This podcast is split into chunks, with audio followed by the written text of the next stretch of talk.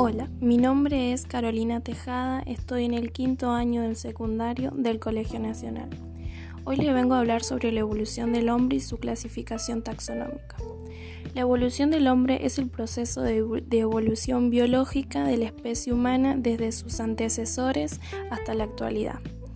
La clasificación de la taxonomía se divide en ocho categorías.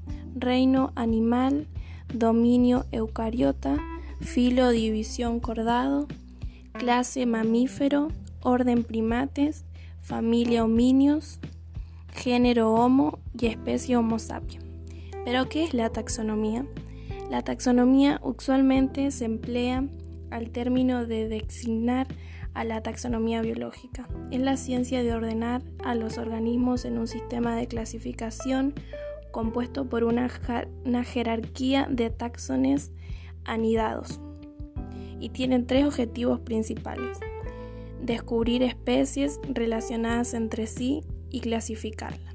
La primera clasificación del humano fue hecha en el siglo XVIII.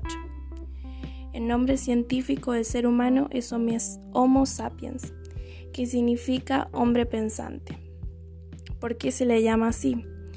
El Homo sapiens pertenece al orden de los primates, que a su vez pertenece a la familia de los homínidos. El término se refiere a la especie humana en línea de la evolución de las especies. Hay distintas especies del género Homo. Les voy a nombrar algunas. Homo antecesor, Homo erectus, Homo ergaster, entre otros.